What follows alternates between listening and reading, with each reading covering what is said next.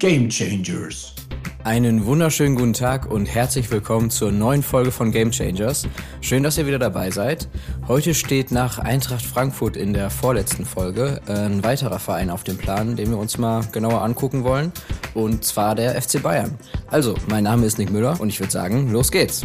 Ja, los ging's in den 70ern, zumindest für die Frauen des FC Bayern. Der Verein an sich und damit natürlich auch die Männerabteilung ähm, wurde schon im Jahr 1900 gegründet. 70 Jahre später waren dann auch mal die Frauen am Start. Man mag jetzt denken, hui, 70 Jahre haben sie gebraucht. Äh, ja, damit gehört der FC Bayern leider noch zu den schnelleren Vereinen, was eine Frauenfußballabteilung angeht. Aber naja, gut. Ich möchte mich nicht äh, schon wieder aufregen oder damit anfangen. Das habe ich in der letzten Folge schon ausgiebig getan. Da ging es äh, nämlich um die Geschichte des gesamten Frauenfußballs. Und ja, da gab es einige aufregungswürdige Stolpersteine, wenn man es so nennen möchte. Ähm, könnt ihr ja gerne noch mal reinhören, wenn ihr mögt. Aber diese Folge, alles schön entspannt. Wir sind in den 70ern und in Bayern. Im Juni 1970 hieß es nämlich Start im Damenfußball beim FC Bayern München. Ab da war man dann dabei, eine Frauenmannschaft zusammenzustellen, ähm, sodass dann auch zwei Jahre später, 1972 dann, das erste offizielle Spiel auch stattfinden konnte. Und ja, ganz in gewohnter Bayern-Manier war man recht erfolgreich dabei. Also ähm, man hat von der Meisterschaft Münchens über die oberbayerische und bayerische Meisterschaft äh, alles einmal schön mitgenommen. Die bayerische Meisterschaft dann auch eben sofort 19 Mal in Folge. Und im Jahr 1976 hat es dann ähm, auch zum ersten Mal für die deutsche Meisterschaft gereicht. Die deutsche Meisterschaft der Frauen war damals noch relativ neu und hatte nicht allzu viel mit der Meisterschaft zu tun, ähm, wie wir die heute kennen. Aber trotzdem hat man sich dann sechs Jahre nach Mannschaftsgründung die erste ja, bundesweite Meisterschaft gegönnt. Und danach passierte ehrlich gesagt einige Jahre erstmal nicht so viel Spannendes.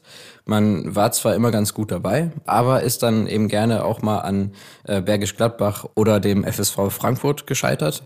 War damals so das Nonplusultra im Frauenfußball. Einige Jahre später, 1988, gab es dann aber den nächsten wichtigen Schritt. Äh, die Bayern-Frauen haben das erste Mal das DFB-Pokalfinale erreicht. Gewonnen hat man zwar noch nicht, ähm, da hat man ja nicht allzu knapp mit 0 zu 4 gegen den TSV Siegen verloren, mit Hattrick einer gewissen Sylvia Knight übrigens. Dann gehen wir mal noch vier, fünf Jahre weiter. Da sieht's dann gar nicht mehr so rosig aus in Bayern. Man ist nämlich abgestiegen in die Bayernliga. Äh, das war zum Ende der Saison 92, 93. Kurz vorher gab's ja eine Veränderung und ähm, die erste Bundesliga wurde eingeführt. Und ja, vielleicht hat das den Bayern nicht so gut gut getan. Die erste Saison in der neuen ersten Liga dann ähm, hat man noch ganz gut mithalten können. Da wurde Bayern Vierter. Ähm, aber sofort danach ging es dann runter in die Bayernliga. Ja, und da blieb man dann auch schlappe acht Jahre. Von Platz zwei bis vier war da alles immer mit dabei, aber für den Wiederaufstieg hat's ähm, dann erst im Jahr 2000 gereicht. Grund dafür war wahrscheinlich auch, dass das Budget deutlich angehoben wurde und dadurch einfach andere Mittel und Wege gewählt werden konnten. Ähm, generell gab es ja zur Jahrtausendwende damals durch die WM 1999 einen Boom im, im Frauenfußball und der ist dann eben auch in Bayern angekommen.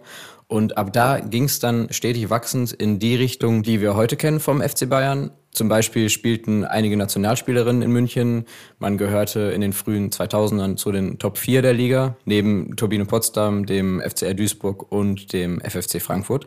Und äh, ja, in der Saison 2008, 2009 wurde es dann so richtig spannend. Da ist Bayern nämlich nur Zweiter geworden, also nur. Und es war nicht nur bis zum letzten Spieltag spannend, sondern auch bis zur letzten Sekunde, weil folgendes. Letzter Spieltag, letzten Minuten sind zu spielen. Potsdam auf Platz 1 mit 51 Punkten und einer Tordifferenz von 45 und Bayern auf Platz zwei mit ebenfalls 51 Punkten und einer Tordifferenz von 44. Und äh, ja, am letzten Spieltag haben eben beide Clubs, also Potsdam und Bayern, ihre Gegner mit 3 zu 0 geschlagen. Und da reichte Potsdam dieses eine Gegentor weniger in, in diesem Fall. Und äh, Potsdam hat die deutsche Meisterschaft geholt.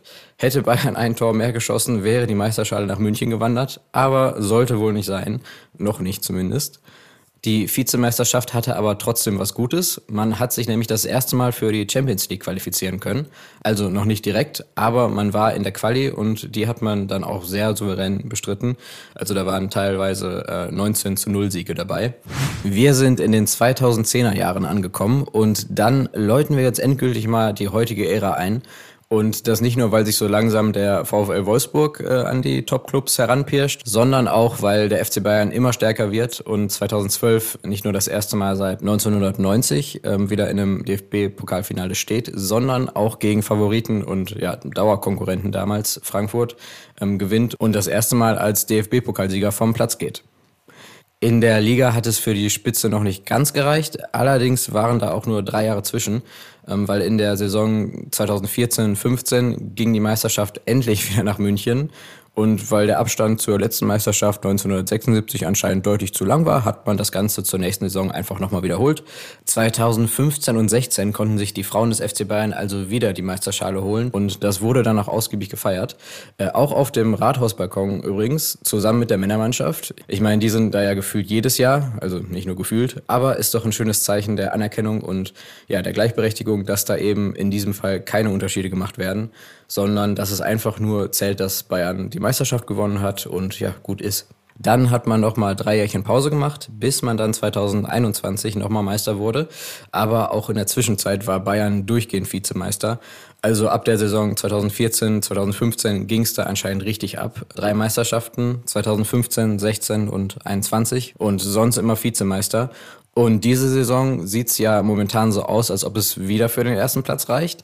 Es stehen noch zwei Spieltage an und Bayern liegt vier Punkte vor Wolfsburg. Das heißt, Bayern müsste zweimal patzen und Wolfsburg beide Spiele gewinnen. Dass Wolfsburg gewinnt, traue ich denen zwar ohne weiteres zu, aber Bayerns Aufgaben sind auch recht nennen wir es mal überschaubar. Also einmal gegen Leverkusen, die sind auf dem fünften Platz und das letzte Spiel ist gegen Potsdam, also erster gegen letzten sollte klappen. Ja, generell kann man zum FC Bayern oder genauer gesagt zur Frauenmannschaft sagen, dass ähm, die eine der professionellsten der Liga sind mit Abstand, schätze ich. Also da spiegelt der Zweikampf zwischen Wolfsburg und Bayern die ähm, Professionalität und Förderung, glaube ich, ganz gut wider, was den Spielerinnen da an Möglichkeiten geboten wird. Ich glaube, davon können manche Vereine noch nicht mal träumen. Klar wird immer mehr gefördert und auch Frankfurt ist mittlerweile gut dabei oder generell auch alle Vereine, die eben eine erfolgreiche Männermannschaft am Start haben. Aber da bleiben dann Vereine wie Essen oder Potsdam eher auf der Durststrecke. Und wie das dann bei Potsdam enden kann, also in Anführungszeichen enden kann, ähm, sieht man ja diese Saison. Also bis vor ein paar Jahren noch zu den Top-Mannschaften gezählt und jetzt werden die eben eiskalt überholt von den Vereinen, die die finanziellen Möglichkeiten zur Förderung eben einfach da haben. Und auch zur nächsten Saison kommt dann ja der RB Leipzig in die erste Liga und ja, zu finanziellen Mitteln und Leipzig äh, gibt's ja auch genug Meinungen. Ähm, ja, aber zurück zum FC Bayern. Sehr starke Entwicklung ab 2010 und generelle Umstrukturierung, starke Verpflichtungen. Ein guter Teil der deutschen Nationalmannschaft spielt da. Ansonsten auch nur hochkarätige Spielerinnen aus anderen Nationen. Zur kommenden Saison hört man ja auch schon das ein oder andere Gerücht zu Top-Neuverpflichtungen. Da bin ich sehr gespannt, wie die Reise da noch weitergeht und wo sie so hinführt. So, das war's dann auch schon wieder. Schön, dass ihr wieder mit dabei wart. Ich hoffe, die Folge hat euch gefallen. Heute ein bisschen kürzer als sonst. Ähm, aber wenn sie euch gefallen hat, bewertet den Podcast doch gerne oder folgt auch auf Instagram. Gamechangers.podcast heißt die Seite. Da gibt's fast täglich neuen Content und Fotos. Äh, ich bin auch ab und zu bei Spielen und mache da ein paar Fotos. Wie zum Beispiel auch nächstes Wochenende bei Leverkusen gegen Bayern. Also, wenn ihr da nichts verpassen wollt, gerne folgen. Die nächste Folge kommt wie immer in zwei Wochen. Da geht's ähnlich weiter wie heute. Nur natürlich mit einem anderen Verein, nämlich dem VfL Wolfsburg. Also, bis dahin. Ich bin raus. Ciao.